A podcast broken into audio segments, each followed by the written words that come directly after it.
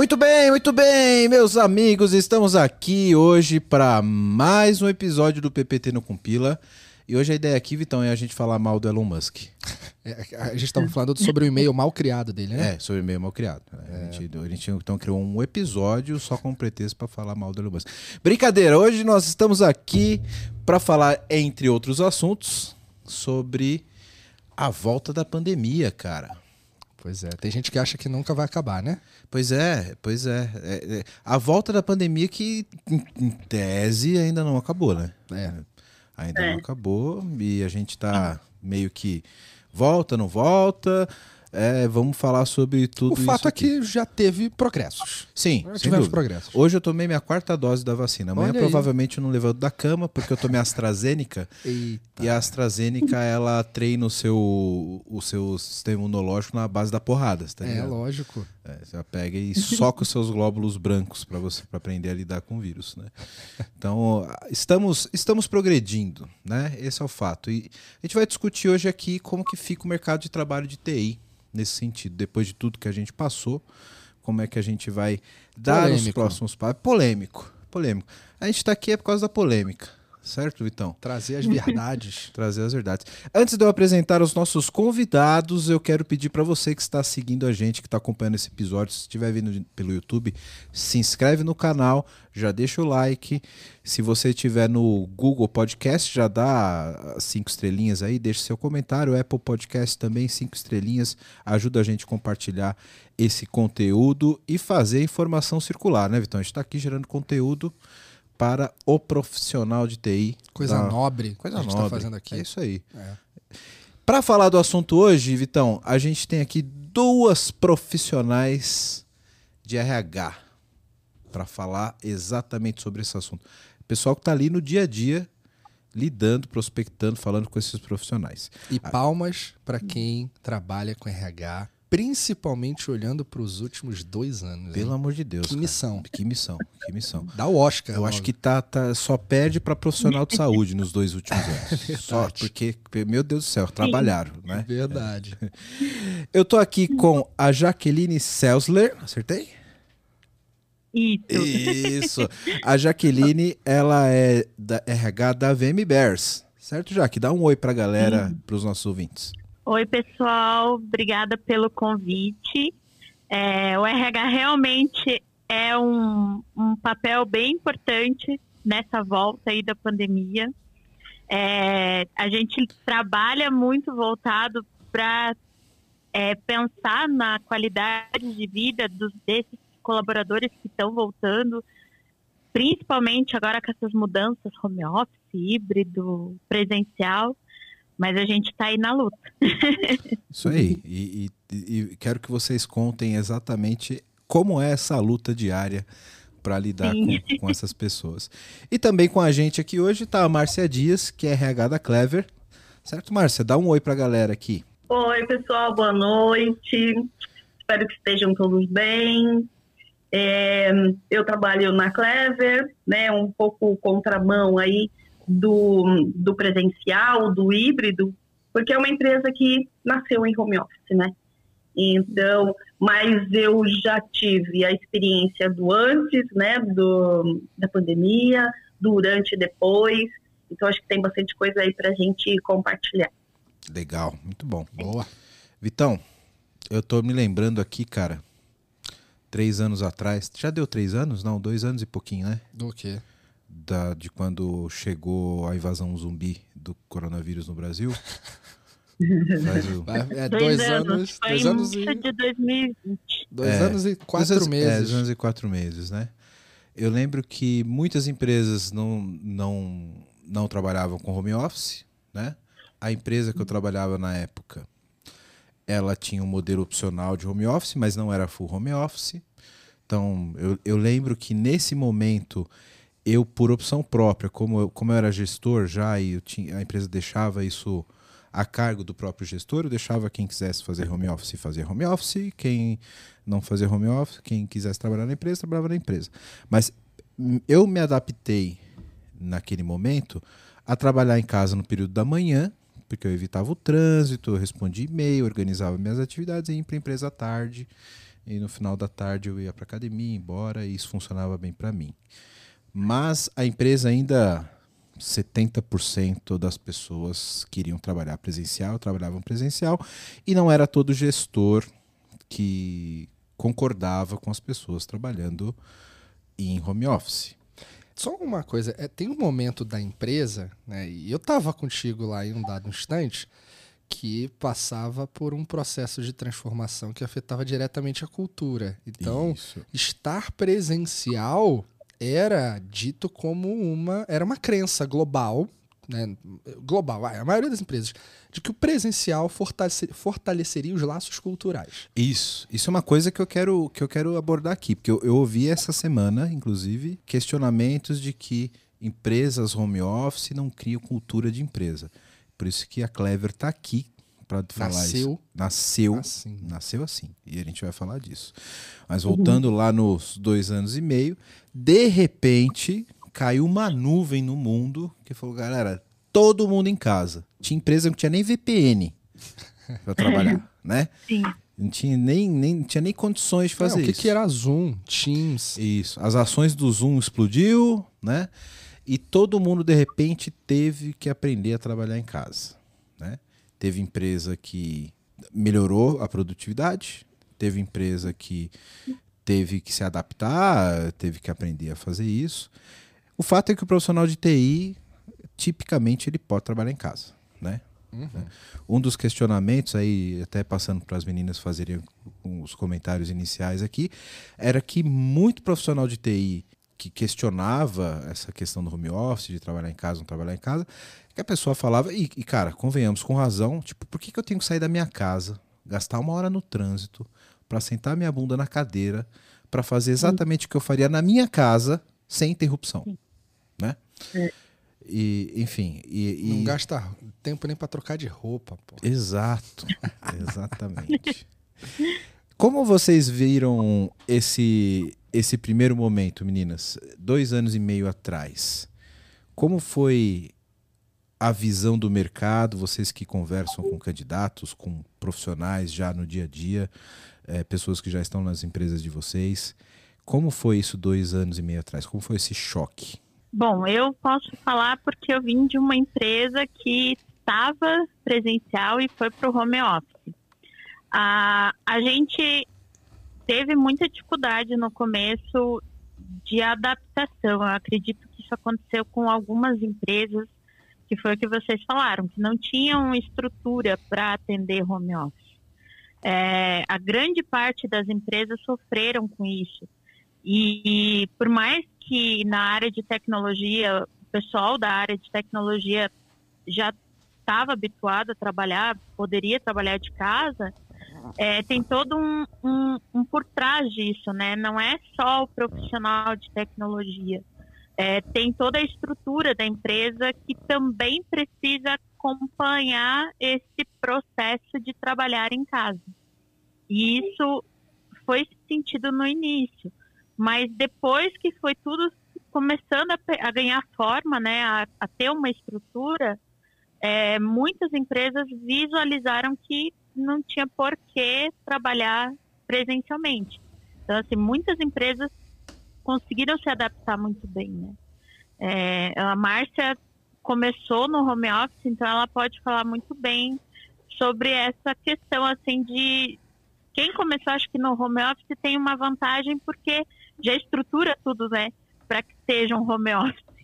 Acho que na, na Clever foi só mais um dia, né, Márcia? Foi só mais um dia que de trabalho normal.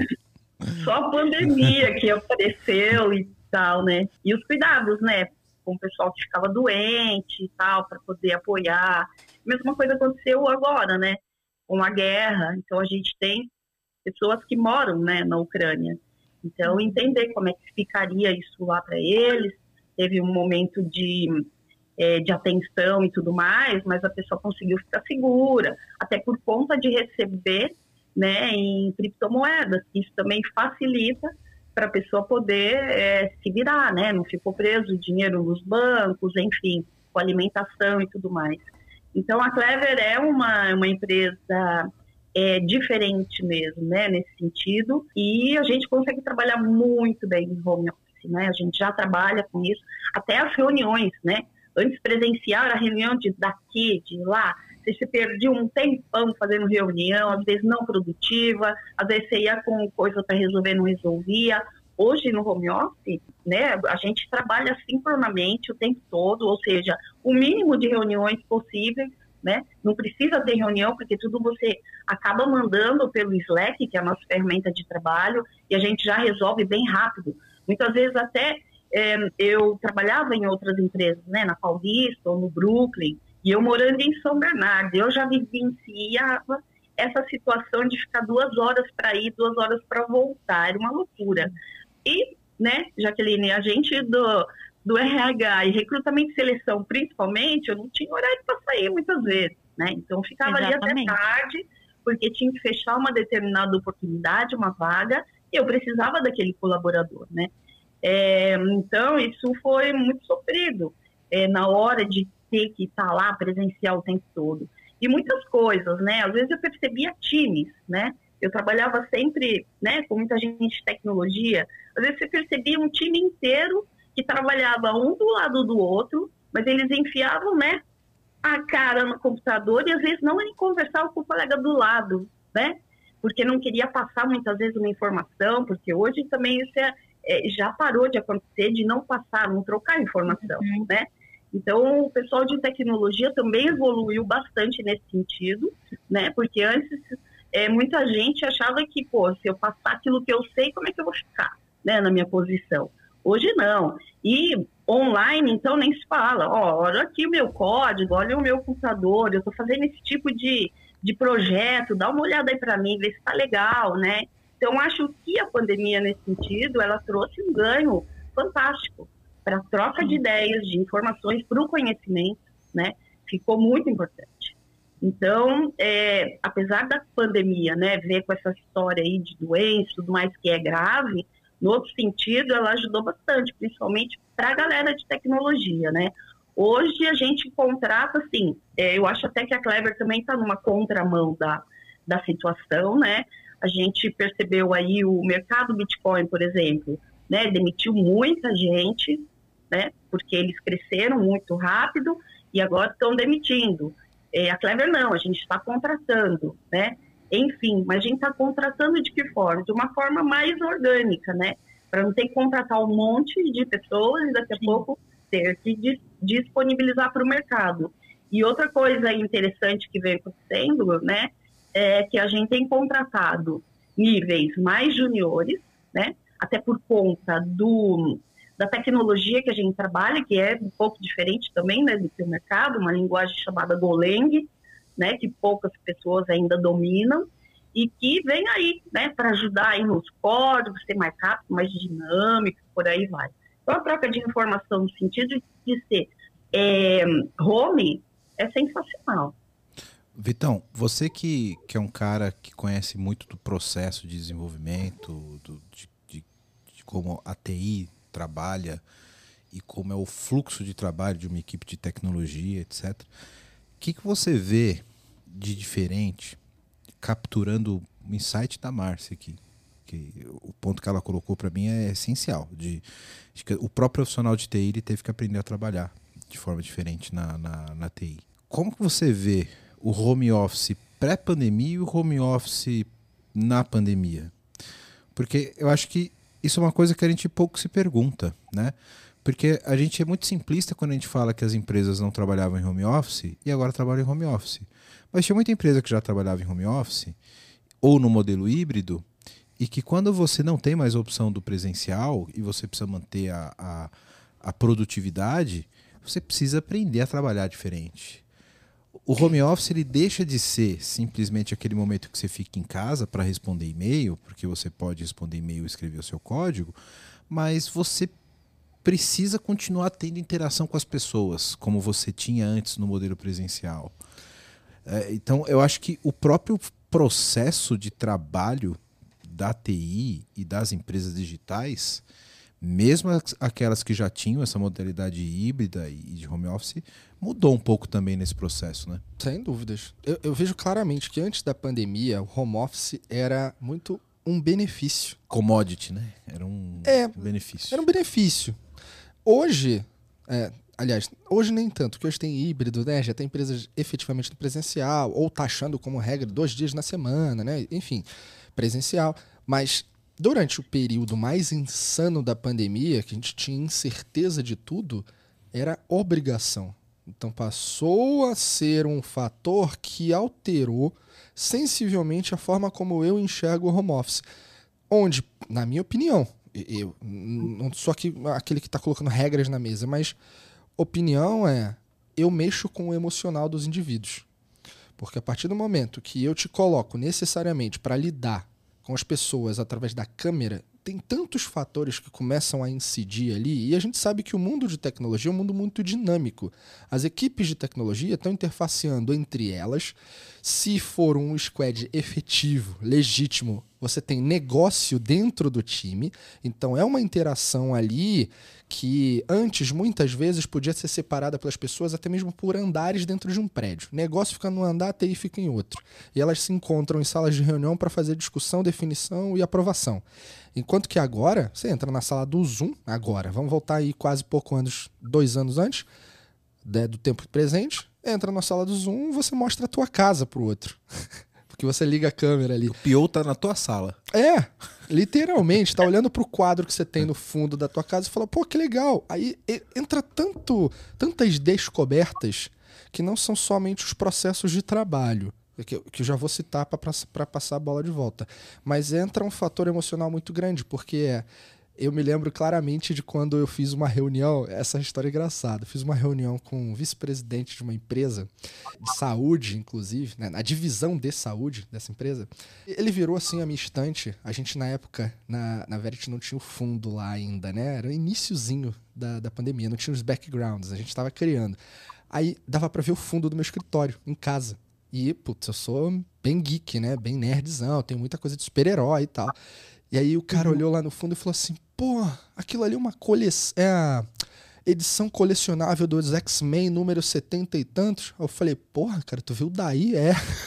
Aí ele falou, caraca, é a única que me falta. Quase que eu falei para ele, fecha o projeto que eu te dou até, cara. é, mas, vamos negociar, né? Mas você vê o nível da relação que ela pode, inclusive, virar e falar, pô, tu gosta disso? Eu também.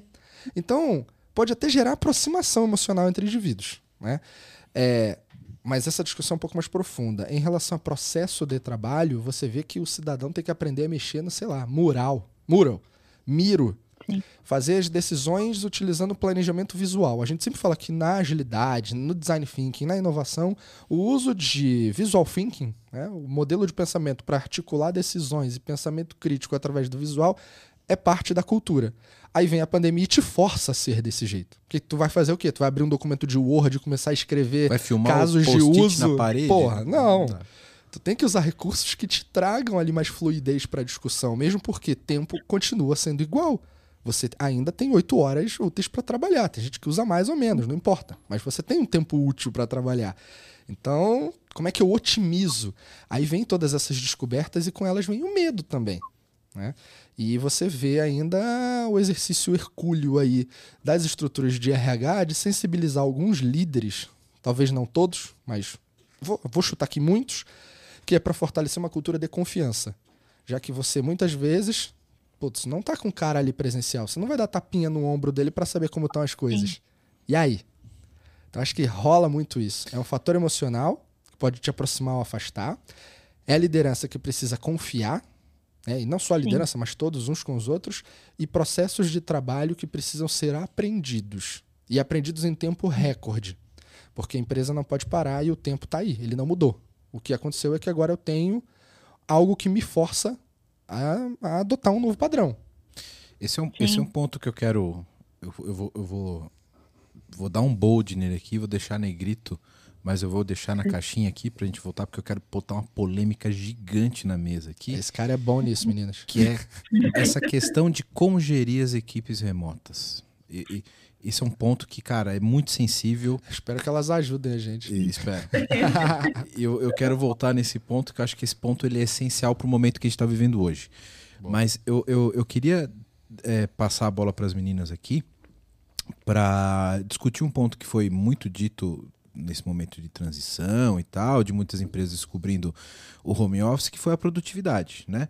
Muita empresa acreditava Sim. que não podia ser home office porque não seria produtivo e muitas empresas descobriram que podem ser tão produtivas quanto e outras descobriram que podem ser mais produtivas.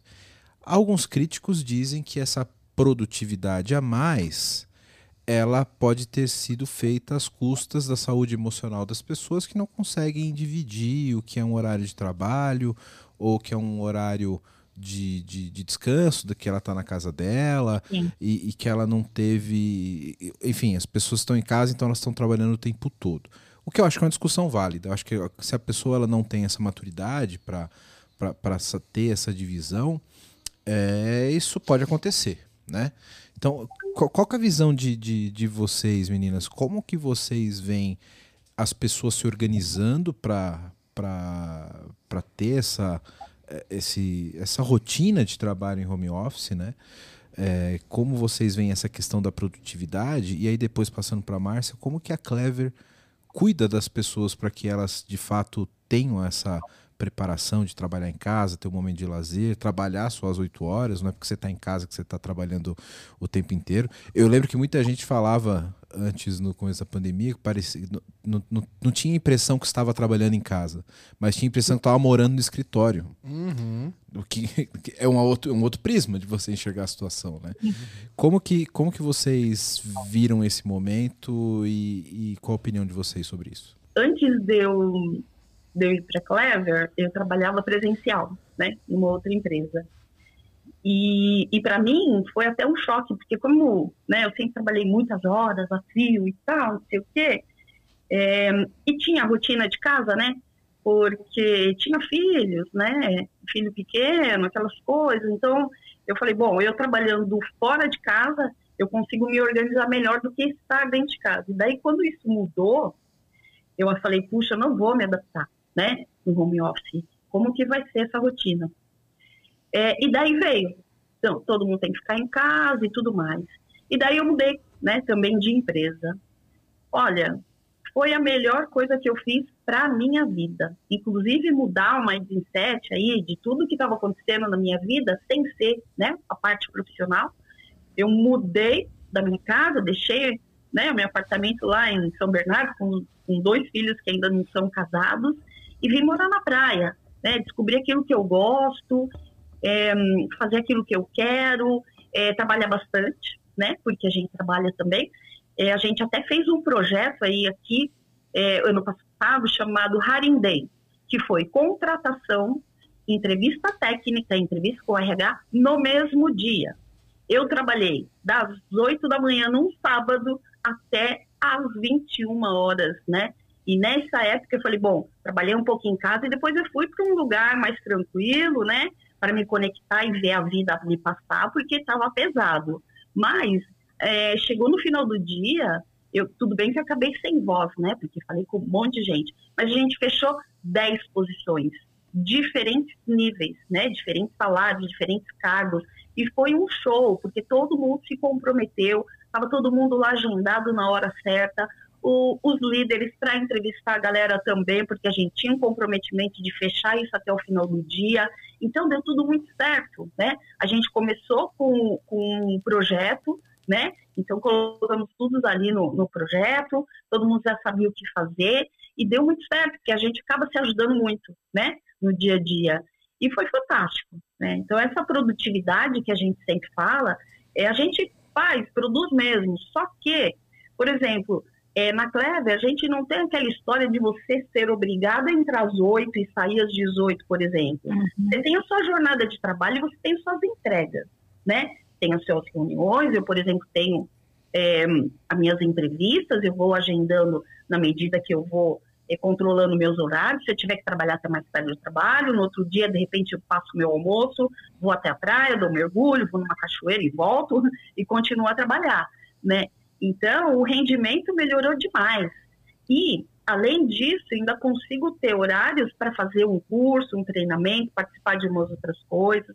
Então, eu, foi um ganho, assim, fantástico. Para o recrutamento e seleção também foi bem legal, porque eu consegui desenvolver dashboards, né, para minha área de recrutamento e seleção, e eu trabalho sozinha para a Clever até o momento, entregando todo o meu, o meu trabalho é, num dashboard que o meu diretor acompanha ali full time tudo que está acontecendo, né? Então, eu acho que é super fantástico, né? Você acabar fazendo coisas que não faz parte do seu dia a dia, mas que é legal para o seu desenvolvimento e para as suas entregas. Como a gente trabalha, né, com entregas e isso também tem impacto direto nos nossos bônus, poxa, né, eu vou entregar 200% do que eu tenho para fazer para eu receber meus 100% de bônus, né? Então é uma troca, né? Eu costumo dizer que a vida profissional ela tem que caminhar, né, junto com a pessoal e tudo mais, para que tudo dê certo. Então eu acho que é, hoje as empresas, né, trazer essa galera para trabalhar, mesmo que seja o híbrido, é pesado. Né? Primeiro que tem o uhum. transporte do seu computador, se não for seu, é da empresa, ou algum outro equipamento que você vai é, levar, né? Tem gente que trabalha com Mac, dois celulares, enfim. E aí, se acontecer alguma coisa, como é que faz? Né? Então, é, é, é, complicado esse sentido, né? É. Eu acho que a liderança, nesse sentido, é, tem que confiar né? Na verdade, você vai estar tá lá avaliando os resultados, né, as entregas que a galera está fazendo e que se o líder não entregar, vai ter alguém também, né? Porque na Cleve a gente não tem muito, a gente tem muito essa é, hierarquia horizontal, né? Então a gente fala com quem a gente precisa, a hora que a gente precisa, com quem a gente precisa. Na hora que alguma coisa não está funcionando dentro das squads, já vai ter alguém falando, então, como que vai ser feito? Até agora não deu certo isso aqui, então vai ter que mudar, né? E se a gente perguntar por que, que vai ter que mudar, tem 20 motivos para a gente entender por que, que uma coisa vai ter que ser feita diferente. Né? Então, eu acho que o ganho, no sentido da gente trabalhar remotamente, é muito maior do que o presencial. É, muito que a Márcia falou do mindset, é isso que precisa existir dentro das empresas, mas principalmente dos altos níveis, né? A gente conversa ali de agilidade, as empresas têm a visão de implementar agilidade, mas não educa os seus líderes, seus colaboradores a terem um mindset ágil. Porque agilidade como metodologia é uma coisa, agilidade como mindset, como um pensamento é outra. Então, assim, que nem vocês estavam comentando sobre a questão da confiança, de trazer o, o trabalho para dentro de casa, porque não é que a gente trouxe a casa para dentro do trabalho, a gente trouxe o trabalho para dentro de casa. Isso tem muito a ver com hoje uma das tendências comportamentais de soft skills de liderança, que é a vulnerabilidade. Então, trabalhar isso, a gente aqui na VM Bears, assim, tem trabalhado bastante essa questão das soft skills, de desenvolver no, na, nas equipes de tecnologia as soft skills. Porque a, o, o colaborador, o profissional de tecnologia, ele olha muito a questão técnica. Eu vou me desenvolver tecnicamente, eu vou estudar cada vez mais mas ele esquece que ele tem que desenvolver o comportamental. E isso surgiu mais forte agora com a pandemia. Então é importante desenvolver isso. A gente, como RH, tem que ter essa visão. Na visão que a gente tem que desenvolver os, as skills comportamentais dos nossos colaboradores, mas não só dos colaboradores, das lideranças, da chefia. Então, trabalhar do topo até a base. Então, é sempre ter essa visão de que não adianta eu fazer uma mudança na base, mas a mudança não ocorrer no topo. Então, todos têm que trabalhar numa mesma visão. É aquilo que a gente fala de propósito. A empresa ela tem que ter um propósito, mas ela também tem que estar tá seguindo a mesma direção quando o assunto é esse mindset ágil, de mudança de visão, de comportamento e de estrutura dentro da empresa, né? Thank you. Quero falar com você agora que ainda não conhece a Clever. Clever é uma empresa que já tem mais de 3 milhões de usuários em 30 países com 30 idiomas diferentes, que tem trazido soluções em blockchain, criptomoedas e ativos digitais. O objetivo da Clever é te dar liberdade financeira para operar nesse mercado de cripto.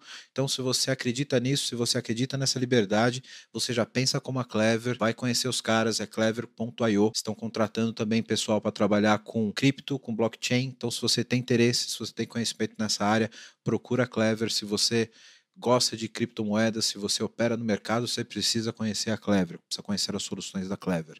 Então, o endereço está aqui embaixo no vídeo. Para quem não está no YouTube, é clever.io. Vai lá, vai conhecer que realmente é um mercado sensacional.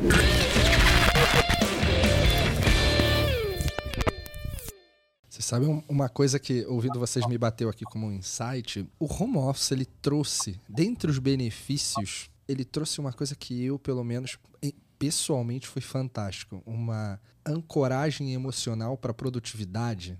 Assim, na verdade, âncora leva para baixo, né? Um balão emocional balão de produtividade emocional. leva para cima. Que eu vou trazer o exemplo que todo mundo vai entender. Antigamente, você no escritório presencial, lá na sua estação de trabalho, você tinha coisas que caracterizavam a sua personalidade ou coisas do seu gosto. Você levava foto do Sim. seu filho para botar ali na tua frente.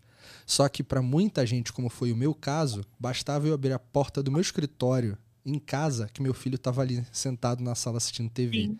Não tinha coisa melhor que isso. Não tinha, não existia. Sim. Então, isso é um balão emocional que fazia. Eu olhava pra cara dele, Sim. ele rindo, assistindo lá um desenho, seja o que for. Eu voltava pro escritório e falava, cara, vamos fazer o triplo do que eu tava fazendo. Então, cada um tem a Sim. sua. É, o seu pacote de coisinhas em casa, coisas da, do seu repertório emocional que te conectam e Cara, qual é o, o, lugar que você transforma no seu templo? Se não for a tua casa, tem alguma coisa errada, pô. A tua casa Exatamente. é o teu lugar do descanso, é o lugar do. Ah, tinha até um comercial que falava que era o recanto do guerreiro. É, acho que eu, não lembro qual era o comercial. mas, porra, cara, as coisas que eu gosto estão dentro da minha casa. Então, eu poder acessá-las a qualquer momento, para alguns é a cama, que tira um cochilo depois de um almoço que almoçou mais rápido, vai lá e deita. E, cara, beleza, se tiver o que elas estão falando aqui, compromisso com a entrega, vai lá, porra. Deixa eu pegar esse ponto que agora, já que vocês, todo mundo trouxe uma ponta, eu vou trazer a polêmica na mesa agora. Já. que todos vocês colocaram isso de alguma forma, tá?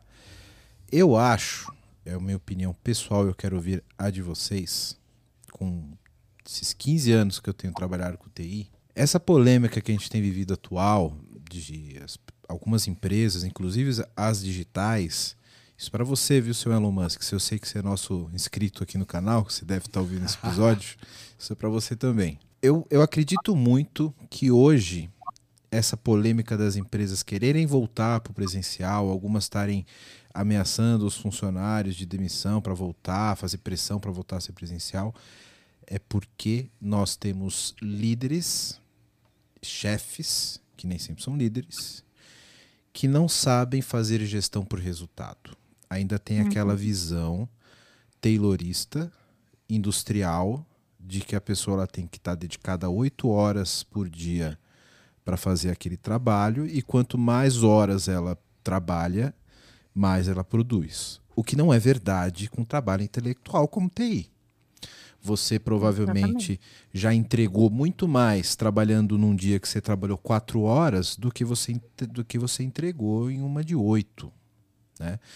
E o que a Márcia colocou foi muito interessante, tipo, pô, eu posso, eu tenho liberdade de sair, fazer uma caminhada, tomar uma, uma um, dar um mergulho na praia, etc, depois voltar para produzir resultado. O resultado Sim não necessariamente está ligado a horas de trabalho. Uhum. Às vezes você tem que fazer 12 horas para entregar um resultado. Isso é cultura, né? Exato. Mas eu acho que os líderes, de forma geral, ainda têm aquela visão de eu quero ver esse cara sentado, trabalhando oito horas por dia.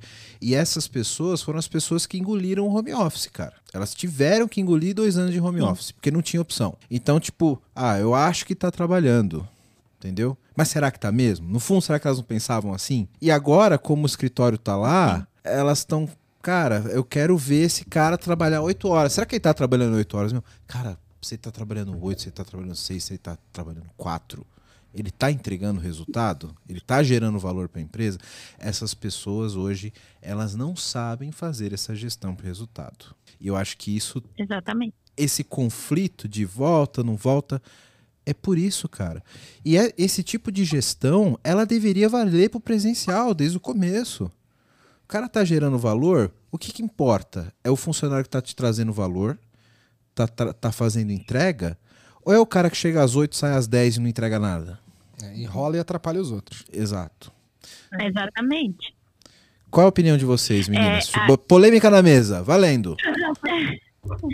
Antes de atuar aqui na VM Bears, eu vim da área publicitária. Trabalhei durante seis anos com marketing e com eh, propaganda e publicidade. Isso é muito visível dentro de- desse segmento. Os líderes, os gestores de mais alto nível, eles não têm essa visão de que produtividade não tem a ver com quantidade de horas trabalhadas. Produtividade é uma coisa, bater ponto oito horas é outra coisa. E isso é muito forte dentro desse segmento.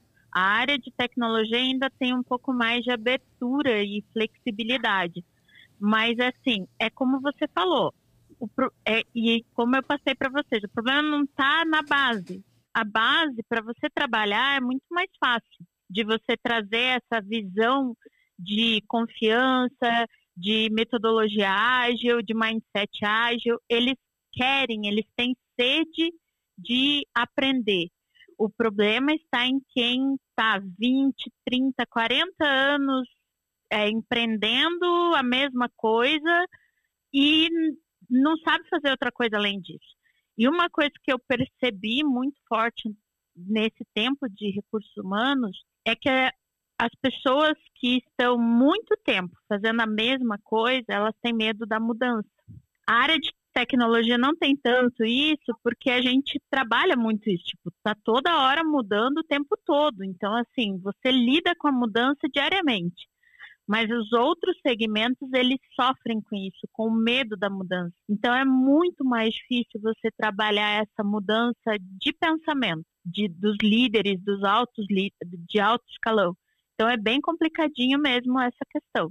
Na Clever, isso é, a gente não faz esse controle de horas, né? Até porque existe essa confiança. Então, muitas vezes, a hora que a gente percebe que algo não está caminhando como deveria, ou a entrega não está sendo feita, falta de performance, a gente já consegue identificar bem rápido, né? E daí já vai a correção ali de rota para levar um papo para corrigir, vai um feedback aqui ali. Feedback também é uma coisa que acontece constantemente, né? E tem que acontecer, porque não adianta eu ter um feedback agora é, sobre uma coisa que aconteceu há seis meses atrás, né? Na Clever, a gente tem avaliação semestral. A cada seis meses a coisa acontece, acontece bacana mesmo. A gente desenvolve o OKR, cada pessoa tem o seu de entrega, para justamente a gente falar, poxa, a gente combinou isso, o que, que aconteceu nesse semestre, vamos ver o que vai acontecer. E o feedback, né? Não está dando certo alguma coisa, muda, troca, é, faz diferente, né? Então, isso eu acho que ajuda muito aí na evolução. E a área de tecnologia não é diferente, né? Nesse sentido. É, a gente percebe que é a curva de aprendizado, né? Na verdade, de cada pessoa é diferente, né? Então, não adianta colocar todo mundo no mesmo balaio, porque não vai assim que a gente vai obter o resultado. Então, tem que entender ali o que está faltando para aquele colaborador entregar mais, entregar melhor. Às vezes ele está lá, né? A gente sabe que o home office é aquela história. Quem não é visto também não é lembrado, né? Não adianta eu estar lá fazendo minhas coisas quietinho, mas também não estou falando com ninguém, não converso com o meu líder, não apresento uma coisa nova, não faço uma pergunta, sei lá, entendeu? Tem que estar sempre em movimento também. Isso ajuda, né, no desenvolvimento. Eu, eu cansei de ver, né, empresas aí que eu trabalhei mais tradicionais, enfim, eu não sei se posso falar assim de tradicional, mas muitos é, desenvolvedores, principalmente, né, que trabalhavam como PJ, né, e aí você via que eles cavavam ali as horas de desenvolvimento descaradamente, né? Por quê? Porque, meu, ia fazer uma, faturar uma nota, no final do mês ia ser aquele valor que era bem diferente do salário que tinha combinado, e tudo bem. Sendo que às vezes existia um outro, né? Às vezes um nível mais júnior, talvez, que entregava bem, né? Entregava bastante dentro daquilo que era pedido, né? E ele não cavava essas horas. Então, sempre teve essa dúvida, né? Das entregas. Como é que você faz? Pô, faturou isso aqui né, nessa squad, mas e a entrega? Como é que tá? E não entregava, né? A conta não fechava no final. Então, eu acho que quando a gente acaba fazendo essa gestão aí, é que acaba sendo é, a distância, você tem como controlar, né, da melhor forma, né? Eu acho que é muito essa, é, eu concordo com você, Jaqueline, quando você fala, né, da liderança em si, né, dessa hierarquia que tem em muitas empresas, que às vezes a pessoa mesmo, é uma coisa dela, né, num alto escalão, Sim. ele não quer ficar na casa dele, né, e aí acaba vindo aí escada abaixo que vai ter que acontecer. Mas no home office hoje, né, e do jeito que a gente tem visto nas empresas, eu tenho conversado com muita gente, né, porque a gente quando contrata é, é logo de 10, 10 disso, Sim. 10 daquilo, né, não é pastelaria, porque tem que filtrar bastante, mas Sim. é conversar mesmo com as pessoas, né, o que, que elas estão sentindo.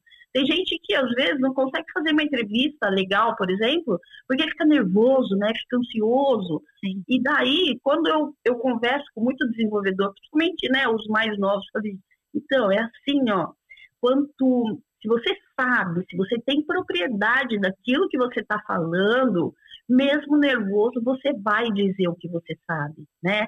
Diferente de, às vezes, você antes, eu muitas vezes, né, no presencial, conversava com uma pessoa que eu via que ele não tinha muita competência ali, principalmente técnica. Eu não sou técnica, né? Mas eu fazia o meu score ali para entender o que ele sabia para eu poder indicar ele para um líder e ele não conseguia desenvolver ali ó, o vocabulário, né? Não conseguia desenrolar o projeto que ele fez, de que forma que ele fez, tecnologia que ele trabalhou, não conseguia, né? E hoje no, no é, online ele também tem que apresentar né, o que ele sabe, o que ele não sabe, e principalmente fazer um desafio técnico, né? Eu acho que toda empresa de tecnologia tem que partir desse, desse ponto. Tem que fazer o desafio técnico, por quê? Porque eu falar que eu sei é diferente da hora de eu chegar lá na empresa e fazer, né? Então, a gente vê muito disso.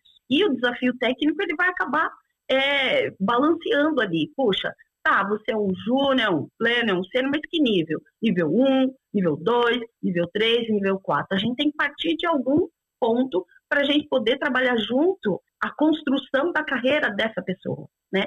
Então, isso é muito legal, porque o presencial é, não, não deixava, eu pelo menos, no recrutamento e seleção, não conseguia chegar muitas vezes nesse nível, né? E hoje sim, né? De faixa salarial e tudo mais. Então, acho sim. que é muito prazeroso a hora que você conversa com alguém mesmo online e você está entendendo tudo aquilo que aquela pessoa está falando, né? Sim.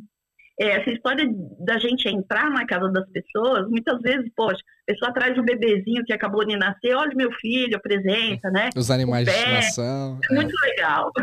Uhum. Ó, eu queria contribuir com três pontos dentro disso que você levantou, Wellington.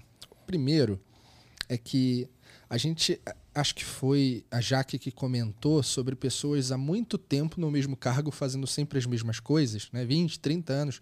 Então, se você for parar para ver que existe uma escola de formação de líderes baseadas em um sistema preditivo de e baseado em controle, o que, que você uhum. tem? Pessoas ainda com um cenário de gestão orientado ao controle. Você vai para a pandemia, você perde o controle cara tá em casa, Sim. você não tem controle. Então, isso gera medo, gera aflição, gera Sim. enaltece um problema já existente ali muitas vezes não tão transparente, mas ele existe, que é de confiança líder liderado. Então, existe Sim. uma crença implantada ainda em uma parcela da população que ela entende que seu papel na condição de líder é de controlar. Ponto. A gente tem que assumir que isso é uma verdade. Isso não vai mudar da noite para o dia. E é uma transformação do modelo mental. Deixando claro para quem está nos ouvindo que controlar não é gerir, né? Controlar não é gerir. Exatamente. Segundo ponto, existem pessoas que gostam efetivamente do calor humano, que entra na vibe de falar assim, Sim. porra, eu gosto é da energia. Cara, eu muito antes de pandemia, eu tenho um amigo, Adriano Brito, se estiver ouvindo aí, um abraço. Ele estava trabalhando no canal, deixa eu ver.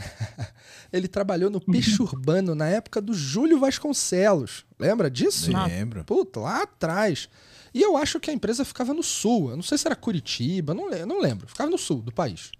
E Não aí? lembro, mas conheço peixe, ur- peixe urbano. Já imprimi muito cupom do peixe urbano pra Nossa, levar pra restaurante. A gente trouxe um negócio que é nostálgico aqui.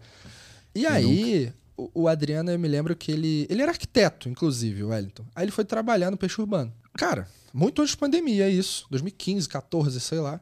Ele era home office, ele tava no Rio de Janeiro, morava aqui e. Aqui, tô em São Paulo, né? Mas morava no Rio É de quase Janeiro. paulista já. Pô, tá vendo? Ele tava morando no Rio de Janeiro e trabalhando com peixe urbano, home office. Cara, ele virou uma vez, três anos de peixe urbano, ele virou e falou pra mim assim, cara, eu não aguento mais. A empresa é muito, é animal, mas eu não aguento mais o home office. Eu quero o calor humano, eu quero o contato, eu quero olhar no olho das pessoas e sentir a vibe, sentir a energia. Eu quero sair depois do trabalho e ir pra um happy hour. Então tem coisas sim que as pessoas valorizam ainda dentro desse contexto. E também tá tudo bem. E aí entra o terceiro ponto. O que você quer enquanto candidato e o que a empresa tem a oferecer. Existe uma, uma necessidade da gente olhar agora para fit cultural. Porra, Sim. se o Elon Musk. Eu não concordo com a abordagem dele, beleza? Mas não sou eu que vou trabalhar lá, tem gente que quer, pô.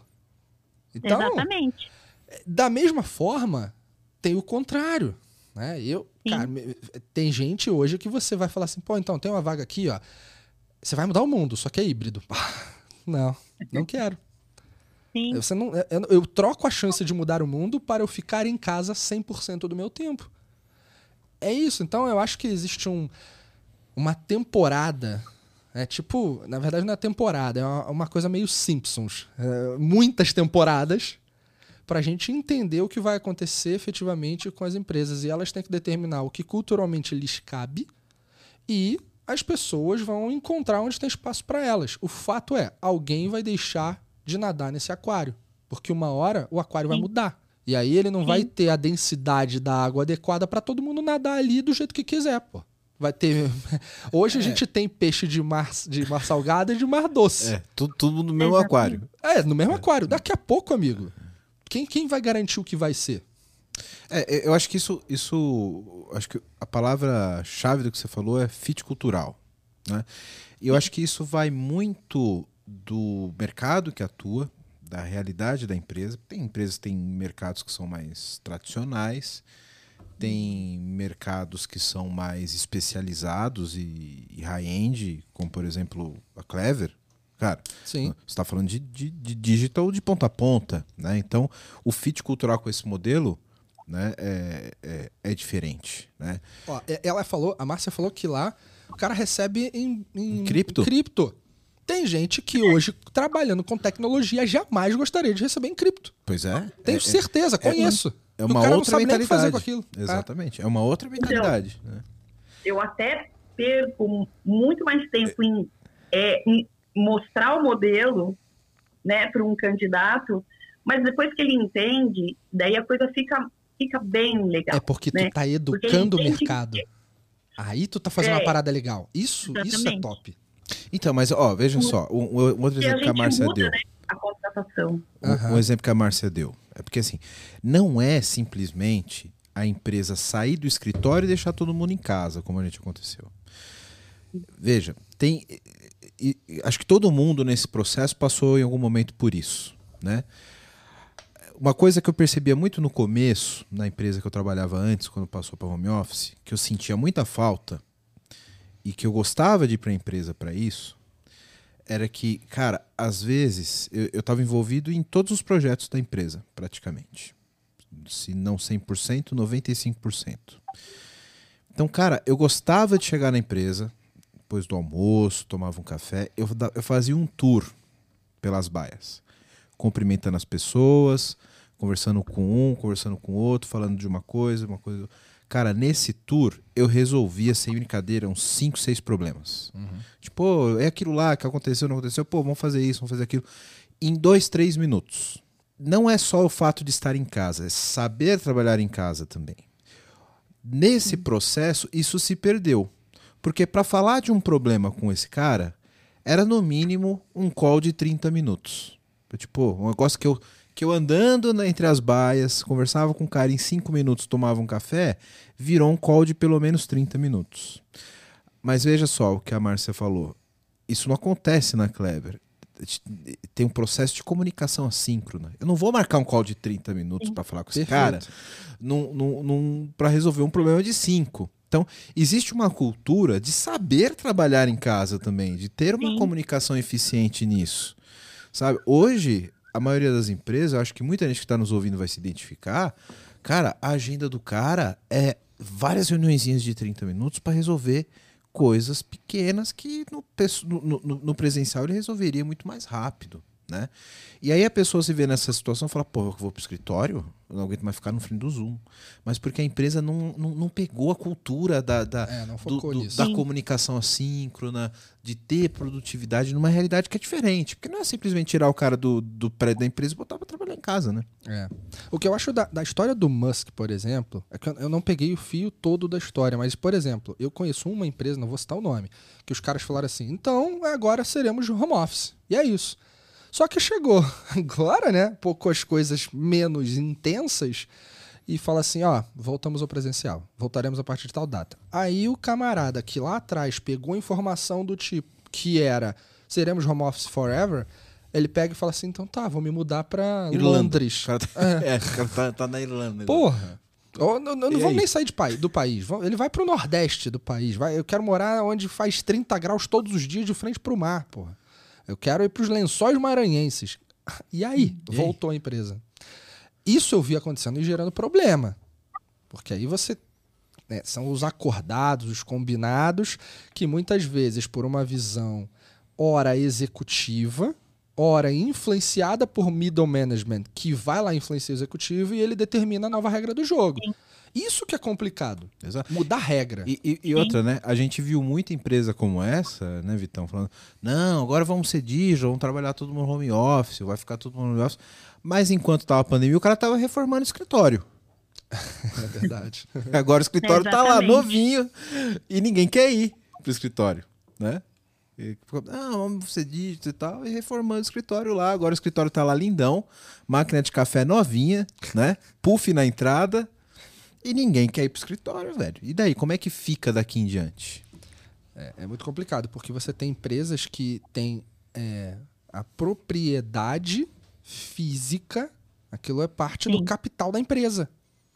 Exato. O cara comprou um terreno, construiu um baita prédio, reformou, veio a pandemia, e aí as pessoas vão para casa, aí ele tem uma decisão que é difícil. Ele fez um investimento ali. Se há chance de voltar, bate, inclusive, pô, se, se coloca no lugar do dono da bagaça. Pô, eu criei um prédio bonito, tudo novo. A pandemia não deixou usar. Mas eu investi dinheiro, agora dá pra usar? Vamos usar, pô. É, exato. Sabe? É, é complicado, cara.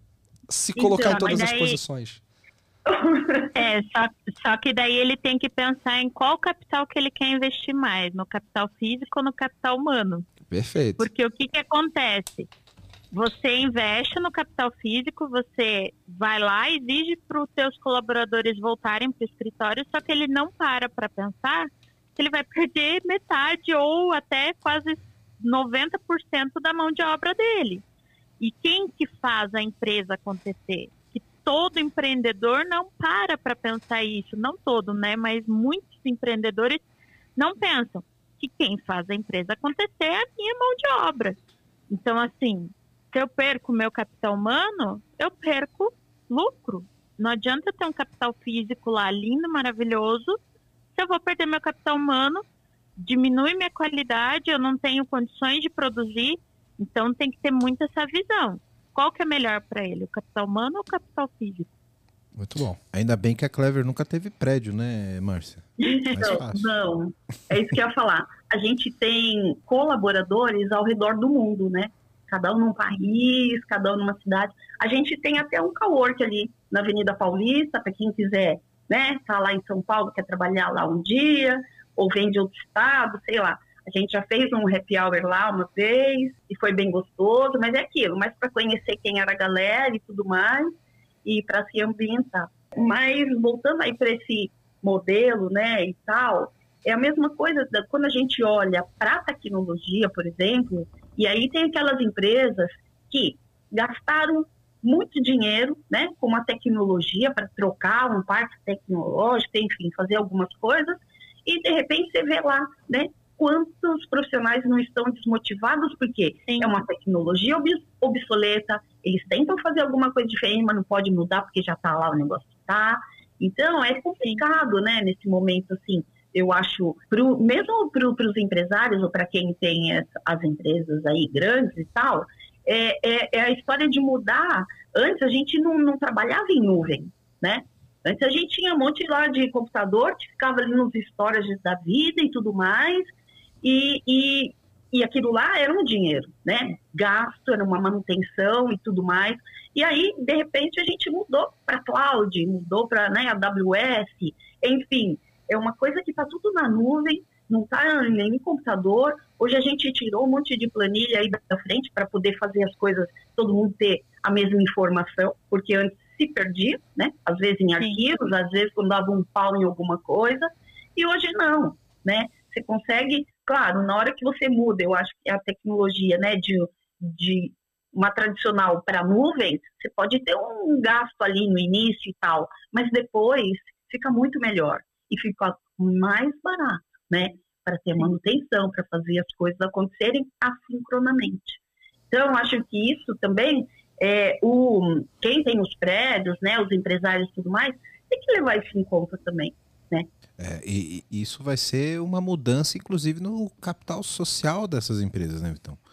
Sim. O cara tinha lá um prédio de 16 andares, e aí? É, é- é exatamente. Acho que o paralelo que a Márcia fez é, é muito válido. É. Antes você tinha um data center. E aí? Você investiu também. Agora você vai ficar no, no seu, no seu on-premise o resto da vida só porque você comprou essa A parada lá? metáfora foi, Foi perfeita. maravilhosa. É, exatamente. E aí, agora o mundo é outro. Como, como é que você reinveste esse dinheiro numa outra forma? Em beleza, você investiu lá no prédio, mas agora você tem que pensar em investir no cara que tá lá na casa dele. Como é que você apoia esse cara a ter uma, O fato uma vida confortável lá e não no prédio? é que se a gente. O, o- a, pra gente aqui, ó, nós quatro, e talvez quem esteja assistindo, isso é até óbvio. O fato é que o cara que tem 30 anos fazendo a mesma coisa, aprendeu um modelo de liderança baseado em controle, sistemas preditivos, assumiu uma posição executiva e talvez esteja agarrado às suas crenças emocionais particulares, mesmo que o mundo esteja mudando. Ele é- não é bobo, ele sabe que está mudando. Mas ele está pegado a crenças particulares e emocionalmente elas são fortes, a, a, a emoção domina sobre a razão. Cara, é difícil para ele enxergar isso às vezes. Sim. E, Sim. e eu vou te falar isso que acontece. o paralelo, de novo, é válido. Porque quando começou a ter nuvem e tecnologia, eu Teve tenho resistência. tinha aquele cara que fala, porra, mas como é que eu vou subir esse software? Não, eu quero, eu quero rodando aqui. Eu tenho que ver a máquina rodando, tem que estar no meu servidor. Eu vou mandar esse negócio, não sei onde está rodando, não sei. É a mesma coisa. Esse cara teve que se adaptar. Esse cara hoje, se ele tá no, se ele continua pensando nisso, ele tá fora do mercado, É. né? Então, vai passar por um processo de transformação que ou essas existências mudam as pessoas, ou o mercado tira essas pessoas. Cara, tem- olha só esse contexto que eu vou dar. Óbvio, ele não é talvez a maioria. Óbvio, eu não conheço todas as empresas do mundo, mas acompanha aqui. Você tem um CEO de uma organização, ele tem uma previsão de se aposentar ali daqui a um ano e meio, dois anos no máximo. Por... O jogo dele, ele tá ganhando o jogo. O resultado tá vindo. Agora, Sim. por que ele vai criar uma mudança radical dentro do cenário que pode cagar tudo ou não, mas pode, tem risco. No- toda mudança tem um risco. Tem que fazer a gestão dessa mudança. E ele afetar o momento da aposentadoria dele, ele dá uma de Zidane. Quem lembra do Zidane na Copa do Mundo? O último jogo dele, ele deu uma cabeçada no maluco, foi expulso e perdeu a final da Copa do Mundo. No último instante, ele foi lá e fez uma cagada. Cara, tem um tanto de executivo que tá aí, ó, só segurando a sua Sim. onda e aguardando a aposentadoria e não vai mexer no queijo, por mais que ele saiba que precisa mexer. Por quê? Porque ele tá pensando nele. É, isso, isso é válido para vários outros cenários, não só para home office, né? Sim. É. E a gente vê pra caralho isso no, no, no mercado. O cara que pensa mais na meta individual do que na meta da empresa. Isso serve pra tudo. Exatamente. Serve para tudo, né? É, mas a- até assim, não, nem só por aposentadoria, é muito aquilo que vocês falaram. É o time que tá ganhando. Se o time tá ganhando, por que, que eu vou mexer no time que tá ganhando? Então não vou fazer mudança. Se o executivo tem esse, esse pensamento. É aquela famosa história. Ah, eu tenho uma equipe de 10 pessoas que dão resultados, mas, mas um é a laranja podre ali. Tem executivo, tem líder que não quer tirar a laranja podre Carrega porque o até- resto dá resultado. E não, não existe, assim, é, a- é a teoria de Darwin, a evolução. Se você não se adapta ao meio, você vai ficar para trás, não tem o que fazer. Então, hoje ele pode estar ganhando o time dele. Daqui cinco anos, pode ainda estar ganhando. Mas daqui dez, será que vai estar ganhando? Será que ele não vai perder? Que é o que a gente falou. Tem empresas que lá atrás falaram que ia ser home office e hoje querem presencial. Eles vão perder o, o patrimônio humano dele, o capital humano. Então, assim, o capital humano que era top da galáxia já não vai ser mais. Eu vou ter que descer o nível no meu capital humano de, de conhecimento, de senioridade, vou ter que investir em treinamento, porque quem era, estava lá 5, 10 anos na empresa, não vai querer estar mais. Então tem toda essa visão que o executivo muitas vezes não quer olhar porque tem medo. Só que o medo vai levar ele a um caminho diferente, né? É, eu, eu acho que toda essa história de pandemia e, e a forma como nós estamos vendo as relações de trabalho a partir de agora, eu vejo em duas etapas assim muito grandes. Né? A gente pré-pandemia já tinha as empresas que sabiam que poderiam trabalhar diferente, tanto do ponto de vista de produtividade quanto nas relações humanas do trabalho. Né? A Clever é um exemplo disso. Então não precisou de pandemia para trabalhar assim. Ela já, já enxergou isso como uma nova forma de trabalhar. A gente teve a pandemia fazendo empresas na base do tapa descobrir que dá para fazer assim e elas evoluíram e hoje elas sabem que dá para trabalhar assim, né? E que hoje elas sabem que é possível trabalhar de uma forma diferente. E essa evolução, na minha visão, da forma como as pessoas trabalham e se relacionam, ela não vai mudar por causa da pandemia. É uma evolução. Não é temporário. O home office ele não é simplesmente um estágio temporário. E quando a gente fala do, do, do novo normal, odeio essa palavra porque foi banalizada pra caramba, mas nós chegamos num novo, numa outra forma de se relacionar para trabalhar, que é impossível voltar como estava antes. E eu acho que essas empresas que querem voltar pro, pro, para aquele momento zero ali, de, de como, como se não acabou a pandemia, volta como era antes, isso não vai acontecer. Elas não estão aproveitando coisas boas que a- né, o Exato. trouxe também. Elas perderam a oportunidade de evoluir a relação de trabalho com essas pessoas, Uhum. né?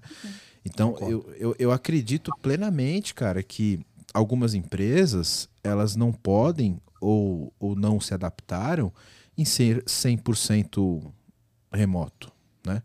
Eu, inclusive, eu prefiro ter um dia que eu vou para a empresa, sabe? Conversar com uma pessoa, conversar com outra, ver gente, sabe? Poderia ter 100% meu trabalho remoto. Tenho essa opção, inclusive, onde eu trabalho hoje. Mas, pô, um dia, nós da, da, da, da- gestão, vamos- se encontrar um dia aqui, vamos trabalhar, vamos, vamos toda segunda-feira trabalhar no escritório? Bacana. Pô, um dia não tô afim, não vou. Mas eu acho que isso é. Isso tem que ser opcional, sabe? Você tem que saber trabalhar das duas formas. Acho que esse é o ponto. A gente chegou no momento em que as pessoas evoluíram a forma de trabalhar. Então, não é obrigar as pessoas a, a irem para o escritório, mas darem a opção da pessoa ir para o escritório se ela quiser, sabe? E aí você vai respeitar as diferenças. Pô, tem cara que quer trabalhar lá presencial? Maravilha. Tem cara que tá- quer trabalhar em casa hoje? Maravilha. Mas a forma de trabalho tem que respeitar essas diferenças. E a gente tem que saber trabalhar diferente, né? Não exigir que o cara responda na hora, por exemplo. Não ter que marcar reunião para tudo. Eu acho que é isso que a gente tem que tirar de lição dessa parada, sabe, Vitão? São dois anos, né? A gente tá aprendendo. Esse processo é. Pra Clever já tem mais maturidade. Mas, de É. modo geral, o mercado tá aprendendo a lidar com tudo isso. E eu acredito que essa pauta sobre o home, sobre o híbrido, sobre o presencial, ela precisa estar dentro de uma esfera cultural. E isso precisa ser gerido. É, eu sei que é difícil falar, pô, cultura não dá para gerir. Cultura, e talvez essa seja uma grande verdade até, mas cultura dá para você estimular de maneira orgânica. Só que algumas questões você precisa ter regras, e essas regras vão moldar comportamentos que vai nutrir toda a relação que você tem ali. É, então as empresas precisam olhar para o aspecto cultural e gerir é, atividades, ações, programas que possam nutrir o que ela deseja para a empresa. Relações de trabalho de confiança, por exemplo. Tudo que a gente está falando de home aqui passa por confiança. Pô. Como é que eu vou Sim. nutrir essas relações? É, alguém tem que pensar nisso. Que, inclusive, vai... são válidas para o trabalho presencial. Total, total. Né? Então, é uma nova forma de trabalhar que, cara, não importa onde você está é trabalhando. O ponto que eu quero chegar é que talvez o tema cultura, antes da pandemia, é, AP, né? antes da pandemia, cultura era algo ligado a como é, como é que eu trago cultura ágil? Como é que eu trago cultura digital aqui? Mas cultura digital olhando para métodos, discovery, teste de hipóteses, entrega, produto, entrega. É, exato. e não a operação em si. Né? É. Aí quando tu falar de pós-pandemia ou durante esse momento que a gente está aí, não sei a melhor definição, você também tem que olhar relações de trabalho. É mais um ingrediente. Não é só sobre as coisas de ágil, métodos e, e filosofia disso, daquilo do outro. Mas é também relação de trabalho. Tudo que agilidade e N outras é, abordagens de gestão sugerem, estão sempre falando de transparência, colaboração, cooperação, etc. Mas agora isso talvez tenha ganhado uma oportunidade maior de evidência para ser nutrido com vontade. Teve que votar em prática de, de, de fato, não né? Não tem cara? mais como não ficar ali Não tem como ser diferente, né? É. é. Então acho que é uma oportunidade bem legítima das empresas olharem, talvez a partir dos, das áreas de gestão e gente, uhum. esse olhar da cultura. Como é que eu vou nutrir a cultura? Sim. Não é só com capacitação. Talvez seja criando, sei lá, programas de maratona de inovação. Você criar o teu próprio hackathon corporativo. Sim. Né? E, e, isso promover, pô, dá pra gente fazer, é, atuar de maneira colaborativa com pessoas que nunca viram, criar soluções fantásticas em um cenário totalmente online. Vai lá, roda um hackathon pra ver se não vai dar certo. Vai, vai ver se não vai ter Sim. gente feliz pra caramba. Dá! Só dá. que a gente precisa fazer experimentos, né? E aí, testar ações que estimulem a cultura, determinar aquilo que vai dar, vai dar mais certo, transformar em algo recorrente é usar um modelo mental de testar Sim. e avançar, testar e aprimorar para você evoluir tua cultura. E a relação de trabalho está ali. E, e, isso leva a ter uma empresa mais participativa, né, Vitão? E que você não precisa chegar no nível do que a gente tem ouvido por aí, de, cara, agora todo mundo é obrigado a ir para o escritório. Pô, se você quer ter uma cultura mais colaborativa, que as pessoas trabalhem de forma diferente, você quer que as pessoas usem o escritório de vez em quando? Quer fazer fomentar as relações humanas presenciais? Depois, agora que temos vacina, etc. Por que não criar meios para que as pessoas se interessem a se encontrarem no escritório? E não obriguem elas a irem. Porra, perfeito. Uhum. Perfeito. Você pode criar, sei lá, viajar aqui, mecanismo de é, home office promovido pela empresa. Home office. Oh, caramba, desculpa. Happy hour promovido pela empresa. Isso, é. Por que não? Faz um dia no mês. Um, um encontro que Cara, as pessoas se reúnem para falar de, de, de, problemas e tal. Fomentar isso, né? Quer ver um negócio? Quem aqui nunca trabalhou uma empresa que no cenário presencial não fazia festinha de aniversariante do mês? Aí reunia todo mundo que fazia aniversário no mês, ia pra Copa, Sim. mandava o bolinho, docinho, salgadinho e fazia um happy ali, no meio do trabalho, quatro da tarde, numa sexta-feira. Porra, faz isso. Pois é né? Estimule e não imponha. Tem tantas coisas, é, cara. É. Mas é isso, tem que ter coragem para experimentar modelos, formatos, estímulos. E, cara, não deu certo, paciência. Exato. É, é, mudança de mindset, é mudar a mentalidade. Esse é o X da questão. E que nem vocês falaram, tem pessoas que não têm esse mindset. E tudo bem. É, são pessoas que querem estar ali 20, é, 8 horas por dia dentro do escritório mas é ter essa flexibilidade. Você quer, então vai. Você não quer, então não vai. Isso que é importante. Exato. Bom, você que está vendo esse podcast da hora, tá vendo um monte de problema aqui que a gente está colocando, né? E quer uma ajuda aí na sua empresa, faz o seguinte: entra no site aqui da VMBears que a gente pode te ajudar. vmbears.io. Nós somos uma empresa relacionada à arquitetura de soluções, a modernizações de aplicações. Também atuamos no, na frente de DevOps para ajudar vocês a serem extremamente ágeis. Então, dá uma olhada no nosso site que vai estar aqui embaixo, vmbears.io. E lá você vai poder ver um pouquinho da nossa história, dos nossos profissionais.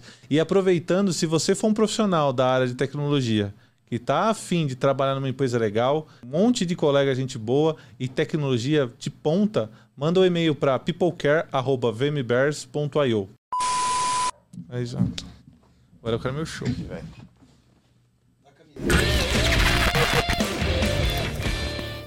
Para a gente já funilar aqui para as nossas perguntas finais, eu queria pedir para a Márcia e para a Jaque é, deixar aqui algum, uma orientação, um, um conselho, um, o que vocês diriam para dois perfis, né?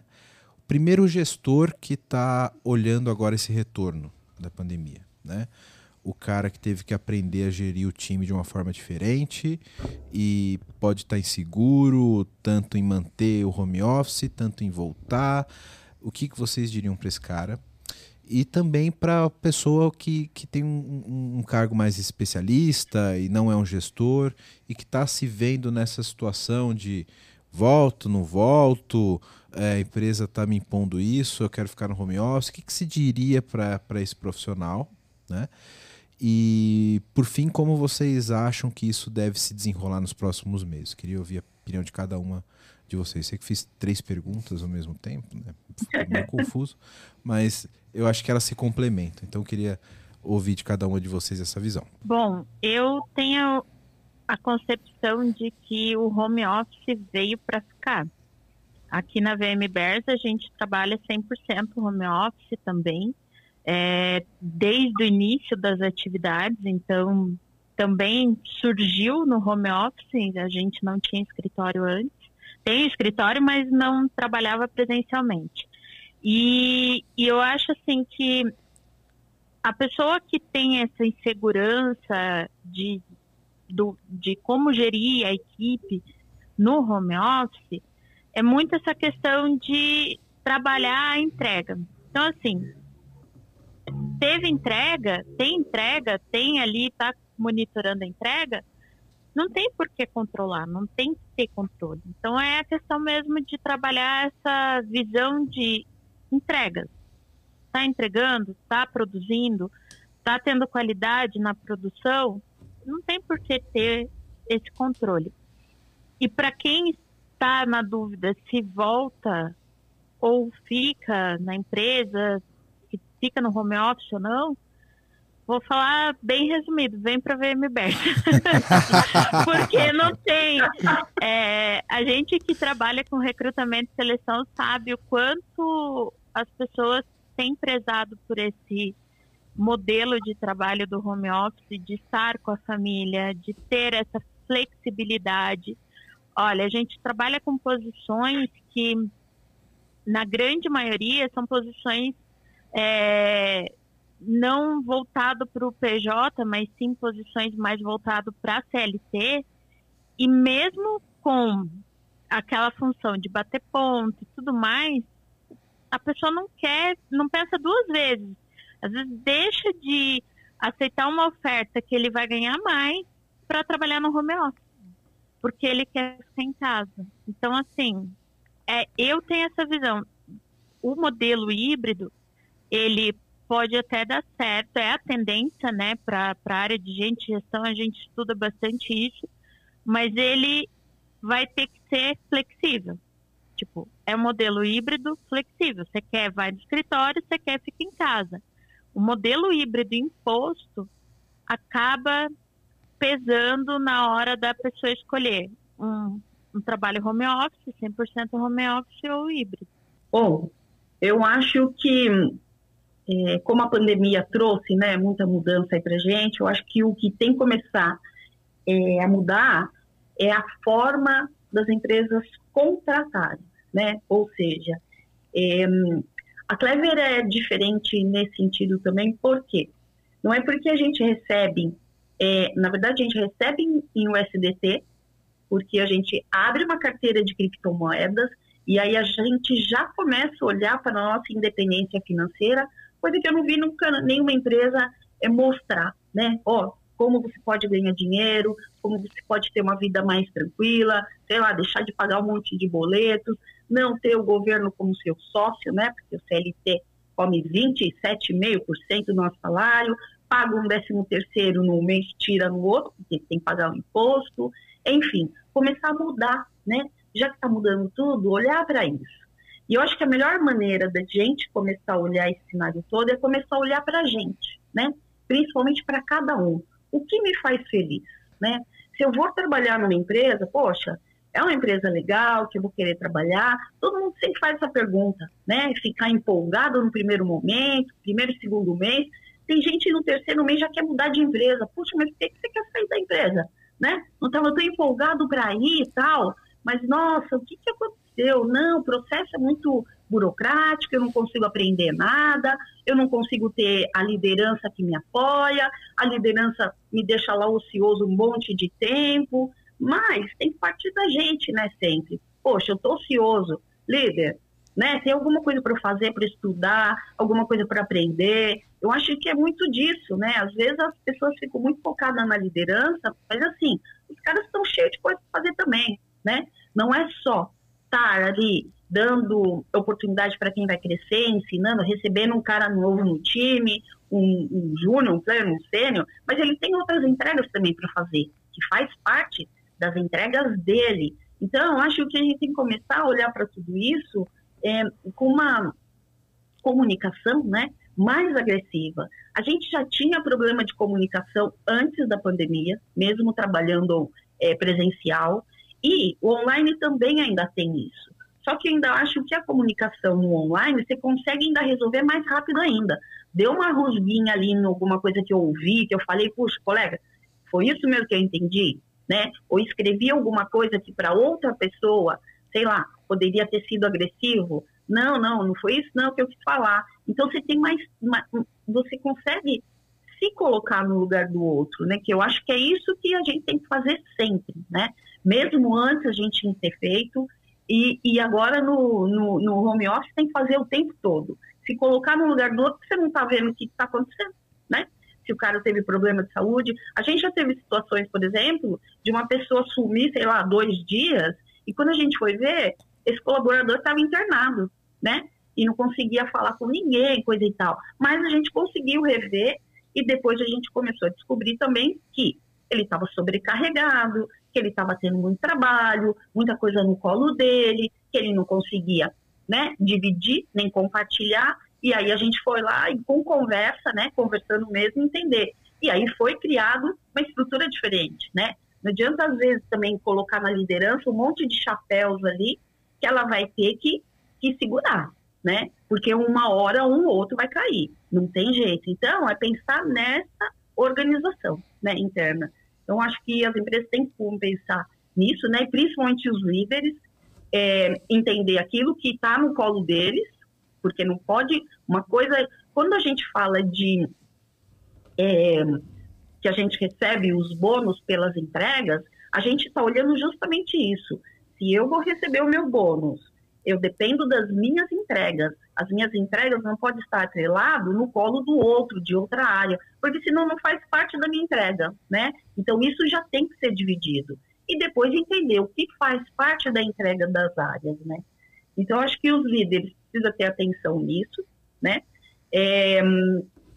E para as pessoas hoje, quando eu falo muito, né? Por que, que você quer né, buscar um novo trabalho, sair dessa empresa atual e tudo mais, é entender que tipo de. o que, que ela está buscando. Ela está querendo ganhar mais, ela está querendo mudar de CLT para PJ ou não, ela está querendo aprender uma tecnologia nova, porque todo mundo fala, né? Eu quero me desenvolver profissionalmente. Mas, poxa, como? Né? Vamos começar aí a construção de se desenvolver. O que, que você já manda muito bem? O que, que você vai aprender? O que, que você quer aprender? Tem a ver com o que eu tenho para te oferecer? Então, essa conversa tem que ser clara, né? O tempo todo. Então, acho que tem que olhar sempre, e sempre esse olhar para dentro, né? Cada um olhando para si. Puxa, o que, que vai me fazer feliz? Porque eu entendo que, quando a gente trabalha com muita gente, é aquela história, pô, se eu não estou feliz, eu não vou fazer ninguém feliz também né? Parte de mim primeiro.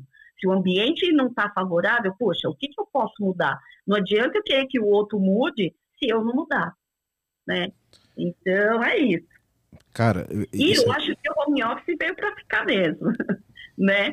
Eu eu não me vejo assim. Claro que a gente nunca pode falar, né? Nunca, né? Isso nunca. Mas que a gente acaba se adaptando, na verdade é bem essa. Mas eu acredito muito no home office, né? Eu me desenvolvi, eu pessoalmente, poxa, mudei a minha vida, mudei a vida da minha família, mudei muitas coisas. Que legal. E, e, cara, isso é uma coisa que a gente falou lá no começo do episódio, né? É, inclusive, eu ouvi num outro podcast essa semana, que é um podcast que eu sou fãzaço também, que, que eu ouço bastante, que é o Braincast do, do Carlos Merico. Adoro. Um abraço aí, Merico. É, justamente sobre um assunto relacionado. E um dos pontos era que foi citado que era esse ponto de que empresas remoto não criam uma cultura própria. E tá aqui, depois desse uma hora e meia que estamos conversando aqui, uma empresa que eu sou fã demais, que é, que é a Clever, que, que eu vi nascer, e que eu acho que é uma empresa que tem uma das culturas mais fortes que eu conheço, cara. A cultura da Clever. Ah, você escuta de... a Márcia falando, você vê nitidamente uma evangelista apaixonada pelo que ela está fazendo, pelo que ela crê no lugar onde ela está. Exatamente. Não, não você vê, é não, fácil. Exato, não, não, não tem como, como ser, ser um exemplo mais claro que refuta esse argumento de que as empresas não criam cultura, cara, porque a Clever tem uma cultura muito forte, é. muito forte, né? E, e, eu queria que você comentasse rapidamente, Márcia, para a gente encerrar aqui. É, eu, eu conheci o, os fundadores da Clever desde o do começo, etc. E eles falavam sempre com muito orgulho desse modelo de trabalho mundial, de, de follow the sun. Sempre tem alguém trabalhando na Clever. Porque sempre é horário comercial em algum horário do mundo, já para é pensar nisso? Sempre tem alguém trabalhando, né? E, e, e, como que vocês têm esse desafio de gestão nesse sentido? Porque, querendo ou não, é uma empresa 24 horas. E é. você comentou rapidamente sobre essa questão da guerra da Ucrânia. Queria que você falasse um pouquinho mais desse, desse desafio mais global, como foi lidar com isso. Então, no primeiro momento, é, foi muito, né, todo mundo muito preocupado com aquela vida, né, que estava lá nesse cenário, é, a família, né, e, e tudo mais. É, e claro, também pensando, né, porque como ele ele faz algumas entregas importantes aí é, para a área de marketing e tudo mais, como é que ele ia conseguir, né, é, trazer as informações e fazer o trabalho funcionar, porque às vezes não tinha luz, né, tinha que se mudar de um lugar para o outro e tal. É, mas isso tudo foi muito é, tranquilo no sentido de que a gente acompanhou né, esse colaborador. Né? Por mais que a gente às vezes não falava com ele é, pelo Slack, na ferramenta, tinha uma ligação, alguém estava falando com ele, ele se comunicava, né? Então foi bem tranquilo nesse sentido, e principalmente por conta dele receber é, em, em cripto, né, que ele não ficou à mercê do, do governo, né? que travou lá a moeda, não conseguia fazer nada, é, não conseguia se mudar de um lugar para o outro. Então, eu acho que isso para ele foi primordial, né?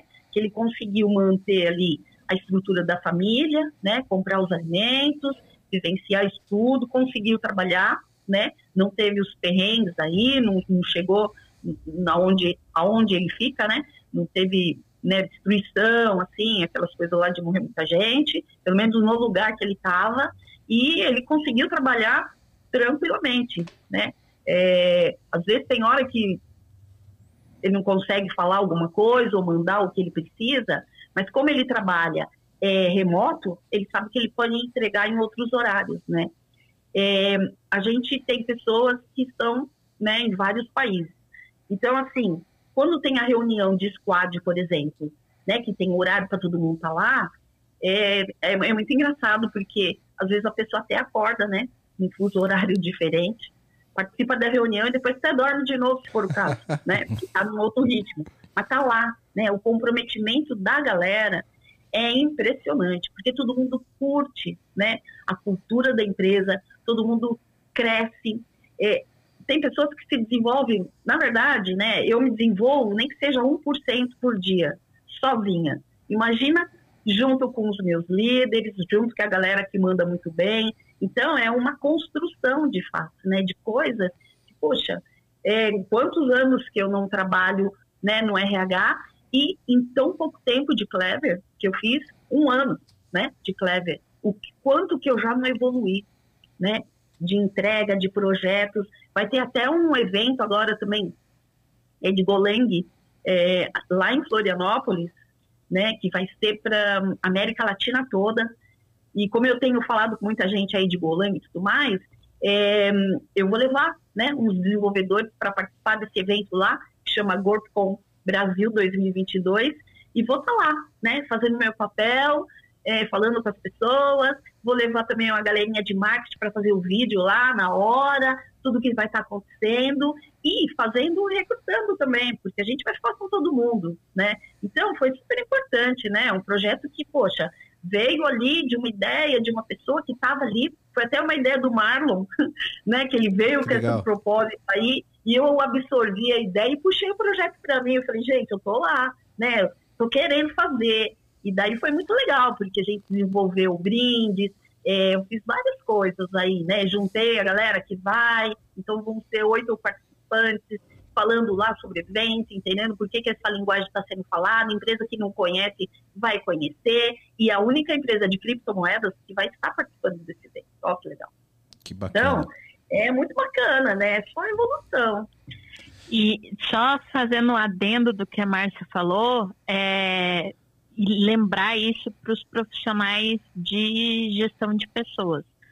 Nós não somos profissionais operacionais, nós somos profissionais estratégicos. O RH ele precisa ter essa visão de estratégia de empresa. A Márcia falou sobre a questão de OKRs e tudo mais.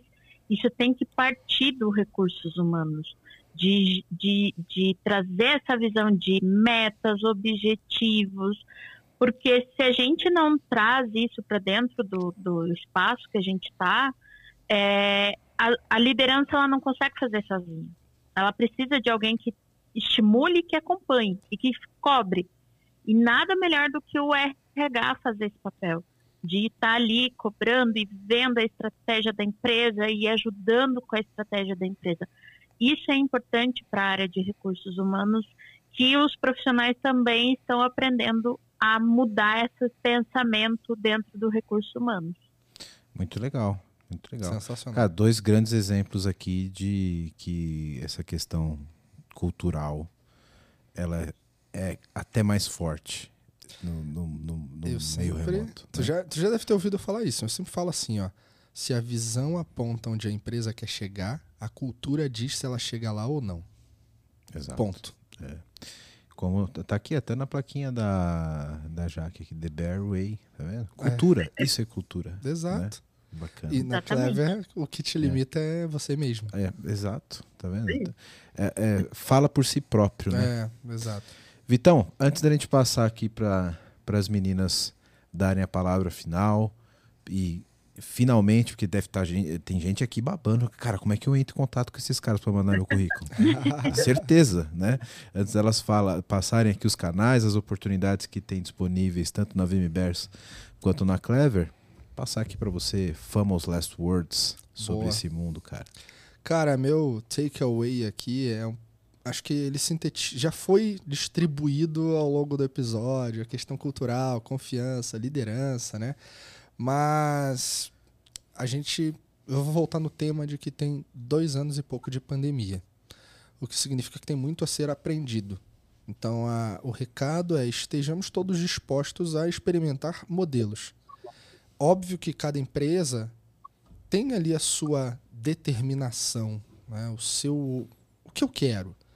Mas estar aberto, paralelamente isso, a experimentar formatos, relações de trabalho, eu vejo como algo imprescindível. Tem gente que transcendeu, tem empresa que transcendeu, que conseguiu enxergar nesse contexto a oportunidade de ir para uma nova realidade. E ali ela está e ponto final.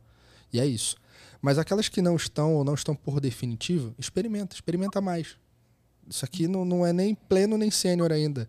Essa experiência ela ainda tá muito júnior. É pouco Pra tempo. todo mundo, né? Pra todo mundo. Menos pra Clever. É, aí não, ali já tá em outro patamar. Mas é isso, é promover com coragem experimentos e aprender com eles. Nada mais do que um pensamento ágil aplicado efetivamente a um modelo é, de relação que a gente tem como oportunidade agora. É oportuno, não oportunista. Cultura de experimentação sempre, né, cara? Sempre, raiz. Isso aí. Então foi um Obrigado, prazer. Obrigado, Vitão. Sempre muito bom elevar o nível da mesa com a sua presença, cara. Obrigado. Meu coração está agraciado com suas palavras. Meninas, é, últimas palavras e, por favor, como que os nossos ouvi- ouvintes podem entrar em contato e procurar as oportunidades, tanto na Clever quanto na VM Bears, para fazer parte dessa nova realidade aqui. Principalmente aquele cara que está insatisfeito lá, pô, estão me obrigando a voltar para a empresa, cara. Eu não aguento mais, ficar uma hora e meia no trânsito para trabalhar. Eu quero uma empresa legal para trabalhar e continuar o meu home office, se desenvolver, ter uma cultura legal. Como que entre em contato com a VM Bears e com a Clever? Bom, com a VM Bears, ah, dando um panorama aí da VM Bears, nós somos uma consultoria de tecnologia que trabalha com transformação digital. Então, nossa principal tecnologia é o Java. Os meninos aí, o Valdir e o Marcelo, já trouxeram bastante sobre o tema na PPT de Java, arquitetura de microserviços. E para entrar em contato com a gente, tem o site, que é o vmbears.io.